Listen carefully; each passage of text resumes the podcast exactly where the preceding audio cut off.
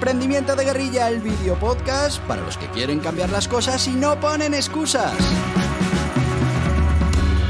Los que se ponen en marcha con los recursos y medios disponibles. Los que buscan la formación y herramientas necesarias. Y sobre todo para los que no tienen miedo al fracaso, al emprendimiento. Así que si ya eres un guerrillero del emprendimiento o quieres serlo, bienvenido a nuestra comunidad. ¡Vámonos!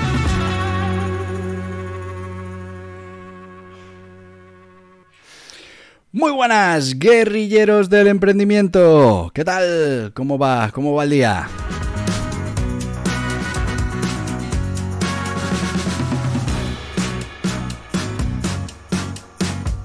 Pues ya sabes, espero que te vaya tan bien como me está yendo a mí.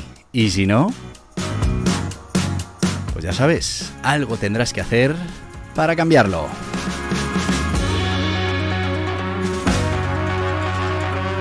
Y yo lo que te propongo hoy es hablar de guerrilleros del emprendimiento, que como sabes es nuestra sección donde habitualmente traemos un guerrillero del emprendimiento y le entrevistamos para, bueno, pues para que nos transmita toda esa experiencia, conocimiento que tiene en esto del emprendimiento de guerrilla.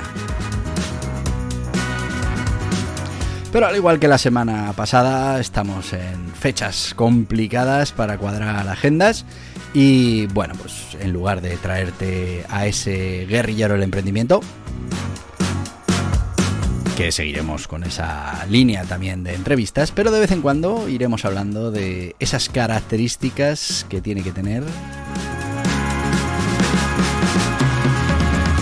un guerrillero del emprendimiento y qué puedes hacer para pues practicarlas y finalmente convertirte en todo un guerrillero. Bueno, y sin más, eh, ya sabéis que la semana pasada estuvimos hablando de esas 10 cualidades que tiene que tener un guerrillero del emprendimiento. Eh, hablábamos de, bueno, pues ese, ese instinto de emprendedor, esa constante formación, hablábamos de la humildad imprescindible, de ser capaz de emperder y levantarse, de la resiliencia, entrenar esa resiliencia, esa capacidad de aguante, la fuerza de voluntad fundamental, eh, la actitud, la actitud positiva ante las cosas y ante la vida. Mm, hay que ser un líder en nuestros equipos, no, no nos podemos permitir otra cosa, los emprendedores de guerrilla. Mm, muchas veces solo hay ese liderazgo como aval para, que los equipos se, se junten, se formen y empiecen a trabajar. Tenemos que gestionar muy bien eso que nos limita siempre y en todo momento, que es el tiempo. Y bueno, pues tenemos que preparar todos esos mecanismos de mejora continua que nos permitan poco a poco ir eh, bueno pues creando sistemas que sean más eficientes que funcionen mejor y bueno pues que generen más posibilidades de conseguir nuestros objetivos. Bueno pues hoy os quería hablar de ese instinto emprendedor y tú me dirás, bueno, instinto. Pues si no tengo instinto, pues mm, bueno, yo lo llamo instinto emprendedor, pero también te digo que es algo que se puede practicar. Nosotros en este mismo podcast tenemos una sección que es los sábados, que es Emprendimiento para Peques, en el que, bueno, pues estamos poniendo un proyecto de emprendimiento con un niño de 8 años. Mm, ¿Que tiene instinto emprendedor? Hombre, yo, le he visto trazas, le he visto cositas que digo, uy, este niño eh, tiene, tiene instinto emprendedor. Pero mm, lo que podemos hacer es dejarlo ahí, anularlo, potenciarlo. Bueno, pues en nuestro caso estamos con esa sección en la que estamos creando ese proyecto de emprendimiento y en el que, bueno, pues eh, él está desarrollando ese instinto emprendedor. Así que lo podemos ayudar, lo podemos entrenar y aunque no lo tengas todavía muy definido, seguro que está ahí en semilla y lo podemos hacer germinar y crecer dentro de ti. Hay una cosa muy interesante para esto del instinto emprendedor y es eh, algo que además mm, no te va a costar ni un solo euro. Y sería el equivalente al toreo de salón, pues sería el emprendimiento de salón. Algo que te recomiendo que practiques si nunca has emprendido. ¿Por qué?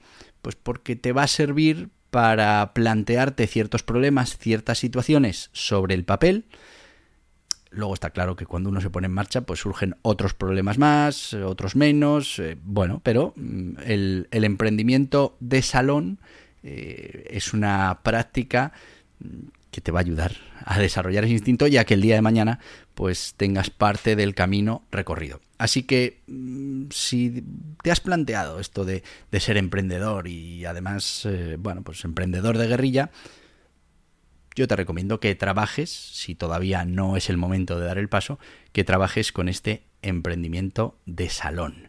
¿Y en qué consiste el emprendimiento de salón? Bueno, pues consiste en que tú vayas preparando esos proyectos como si fueran proyectos reales, mm, hagas la investigación necesaria, hagas ese plan de empresa que muchas veces en las escuelas de negocio nos recomiendan hacer, que, bueno, pues deberíamos hacerlo, deberíamos escribirlo, pero que muchas veces, eh, claro, eso nos frena, nos aparta de oportunidades y, los que ya llevamos mucho tiempo en esto tendemos a hacerlos mentalmente. También te digo, cuando los haces mentalmente hay muchas posibilidades de que te estés engañando al, solitario, ¿vale? Porque la cabeza luego recuerda lo que quiere y si está escrito, tú luego lo lees y dices, uy, qué cosas decía yo aquí, o qué ideas tenía yo, o qué previsiones hice de lo que iba pasar. Pero no pasa absolutamente nada porque en eso consiste o en eso debería consistir un plan de empresa, un plan que se va transformando según las cosas que nos van pasando y bueno, pues según nos tenemos que adaptar a las diferentes circunstancias.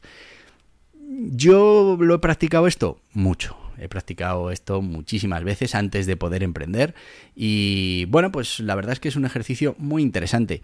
Yo creo que el, primer ejercicio vino pues, cuando tenía 14, 15 años que mm, la verdad me llamó mucho la atención. Yo iba a pescar con un vecino que teníamos allí en el pueblo, íbamos a pescar al, al río Aragón y bueno, pues utilizábamos lombrices para pescar y buscábamos por allí algún sitio que él sabía dónde encontrarlas y pescábamos con esas lombrices.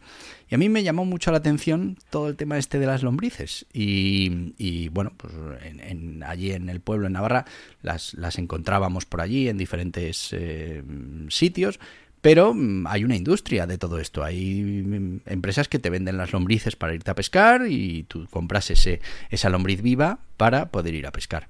Pero claro, empecé a indagar y, descubrí que no solo se crían las lombrices eh, para venderlas para la pesca, es que mm, la lombriz tiene un proceso eh, de negocio muy interesante y, bueno, pues en el mismo pueblo descubrí que, había una explotación del tema de las lombrices para ese abono que, bueno, es el de mejor calidad del mundo mundial, para esos purines, ¿no? Eh, y, bueno, pues hay todo un proceso industrial o ganadero, no, sé si podemos llamarlo ganadería, pero, pero mm, se crían esas lombrices, se les van cambiando de tierra para que la dejen eh, preparada para, para crear esos purines y bueno, pues, pues tienen un ciclo de vida.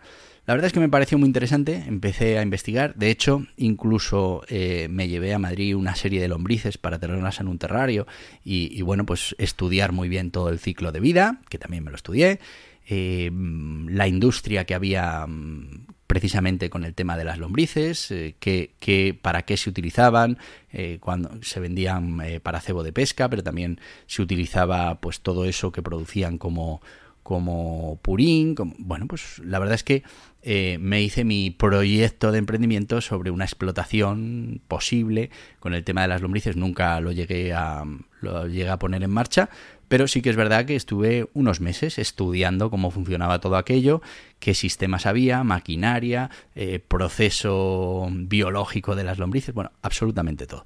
Muy interesante, aprendí muchas cosas. No se llegó a poner en marcha, pero aprendí muchas cosas. También otra vez, eh, bueno, hice lo mismo. Esta vez eh, sí que hice un plan de empresa de, muchísimas páginas, simplemente mm, sin necesidad, simplemente porque vi una idea, me pareció muy interesante y la desarrollé. Hace poquito recuperaba ese documento escrito hace pues, muchos años, hace veintitantos años, y bueno, pues con la experiencia de 20 años más, pues hay muchas cosas que ahora no pondrías así o no tendrías previsto que sucedieran así. Pero ahora cuando miras esa idea de negocio y ese negocio que nunca se llegó a poner en marcha, sí que es verdad que este se, lo intenté mover con algún, eh, algún fondo, pero, pero eh, una, entre un amigo que conocía, no sé ni siquiera si llegó a llegar ese, ese plan de empresa a nadie en concreto. Yo lo intenté, pero tampoco con mucha, con mucha mm, eh, fuerza, porque bueno, yo estaba en otras, en otras cosas. Pero sí dediqué mucho tiempo a crear ese plan de empresa. Y ahora esa idea de negocio, pues la vemos perfectamente desarrollada en diferentes eh, sectores eh, y bueno, tenía que ver con la opinión. Con, esas opiniones que ahora vemos como algo normal, siempre que vamos a comprar algo, leer opiniones sobre un producto, sobre un servicio, bueno, pues, pues eh, y, tenía una vuelta de tuerca que todavía no la he visto implementada, así que no descarto que el día de mañana igual, de repente, pues decido poner ese negocio, ese modelo en marcha. Eh, creé absolutamente todo, desde la imagen corporativa, el logo, todo, todo está creado, archivado y bueno, pues es lo que yo llamo ese emprendimiento de salón. No sé si alguna vez esa idea llegará a ver la luz. Si llega a ver la luz, será totalmente transformada, porque ya uno, las cosas han cambiado mucho y además uno tiene una experiencia que puede aportar a ese nuevo plan. Pero mm, lo que hemos hecho ahí es eh, como te digo, esa práctica necesaria para que después, cuando te pilla la oportunidad, pues pueda ser muy rápido a la hora de generar ese modelo de negocio, esa idea, ese plan de empresa. Pero antes de eso, vamos a dar paso a uno de nuestros patrocinadores, Anerea, que te puede ayudar precisamente con ese plan de negocio que necesitas eh, preparar para ponerte en marcha te va a dar asesoramiento, te va a ayudar eh, con la formación, con el networking. Bueno, una asociación de empresarios, de emprendedores, de autónomos, de roamers, para que, bueno, puedas relacionarte con tus iguales que te van a acompañar, que te van a asesorar y que, bueno, entre todos podemos conseguir que las cosas pasen y que cumplamos nuestros objetivos de emprendimiento. Pero mejor que te lo cuente la gente de Anerea. ¿Necesitas asesoramiento para la puesta en marcha de tu negocio o actividad? Hazte socio de Anerea, una cuota anual y accederás a todos los servicios de los socios de Anerea. Asesoramiento ilimitado por la plataforma, guías y cursos exclusivos para socios, descuentos en productos y servicios. Entra en anerea.org barra socios y déjate ayudar por los mejores expertos.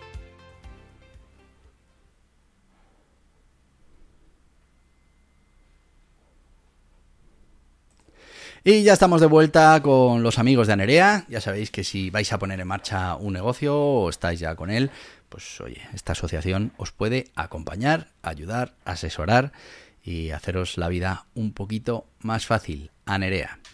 Bueno, y seguimos con esto de, de, ese instinto emprendedor. Bueno, pues yo recomiendo ese emprendimiento de salón. Es verdad que bueno, si ya empiezas a emprender, empezarás a tener herramientas suficientes como para mm, hacer un emprendimiento ya no tanto de salón, sino un emprendimiento eh, de producto mínimo viable en el que tienes la idea rápidamente en, horas, tienes eh, la imagen en lo que quieres transmitir y puedes, tienes las herramientas para rápidamente testarlo en el mercado. Tienes, por ejemplo, como, bueno, pues tengo yo una base de clientes a los que rápidamente les puedo decir, oye, este producto te interesa a este precio, así, con estas condiciones, y saber si detrás de eso vamos a tener un negocio que pueda ser rentable o directamente el mercado nos está diciendo que mm, no nos metamos en este tema porque así planteado, eh, bueno, pues no va a tener éxito.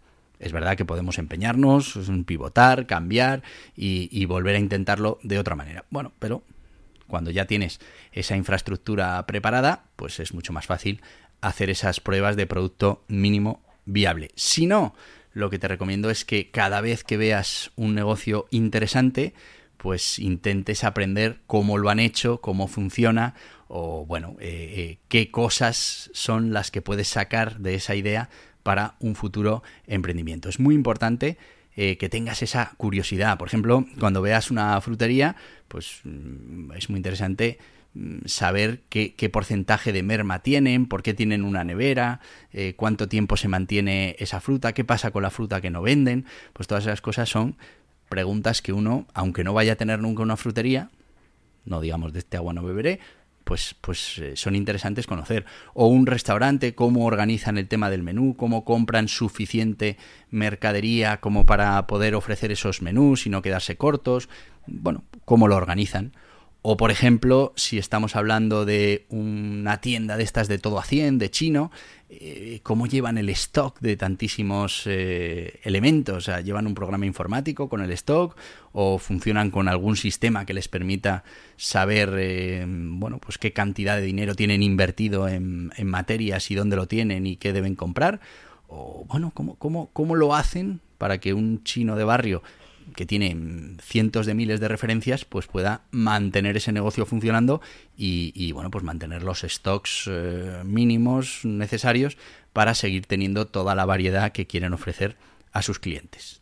Todas esas cosas de cualquier negocio te las tienes que ir planteando y hay que investigar un poquito para aprender cómo se han solucionado en ese negocio y eso te va a ayudar a que poco a poco ese instinto se desarrolle y continuamente cuando estés viendo un producto un servicio estarás analizando cuál es el modelo de negocio que hay detrás, cómo em, resuelven este problema o este otro y estarás generando ese instinto emprendedor. Por eso te decía que todos tenemos esa semillita ahí guardada, que la podemos trabajar, que podemos hacer ese emprendimiento de salón para ir eh, cogiendo habilidad en eso de preparar un negocio.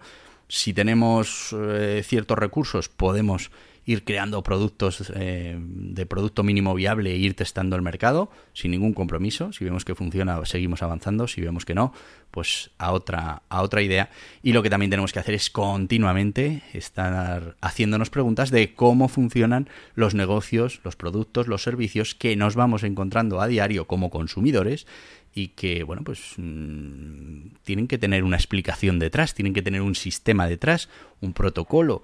Bueno, pues cuantos más de esos eh, consigas eh, acaparar y aprender, pues más herramientas tendrás después cuando tengas que ejercer de emprendedor de guerrilla y tengas que buscar pues armamento que, que, que nadie se espera para resolver una situación concreta. Y eso lo vas a ir recopilando con ese instinto emprendedor que tenemos que fomentar.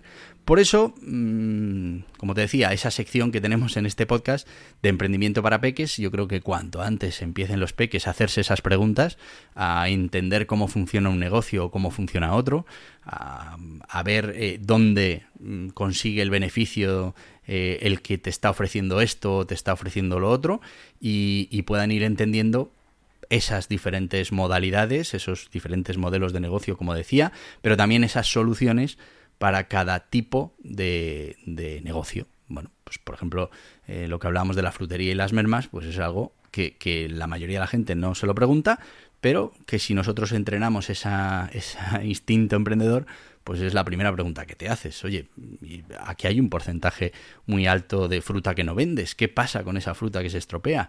Mm, ¿Cómo afecta eso a tus resultados? ¿Lo tienes previsto? Eh, bueno, pues ¿qué haces con ese con ese material, no se puede reutilizar para otra cosa. Bueno, pues todas esas cosas son las que van a ir trabajando el instinto de emprendimiento y te van a dar herramientas para el día de mañana. Y hasta aquí el podcast de hoy. Solo me queda decirte, ya sabes, como todos los días, hasta mañana, guerrilleros del emprendimiento. Y hasta aquí el podcast Emprendimiento de Guerrilla con este que les habla Borja Pascual. Mañana un nuevo capítulo, pero antes pedirte que te suscribas a este podcast en cualquiera de las plataformas YouTube, Evox, Anchor, Spotify, Apple Podcasts, Google Podcasts, Amazon Music. Y recuerda, si te ha gustado el contenido de hoy, dale un me gusta, compártelo y hasta mañana, guerrilleros.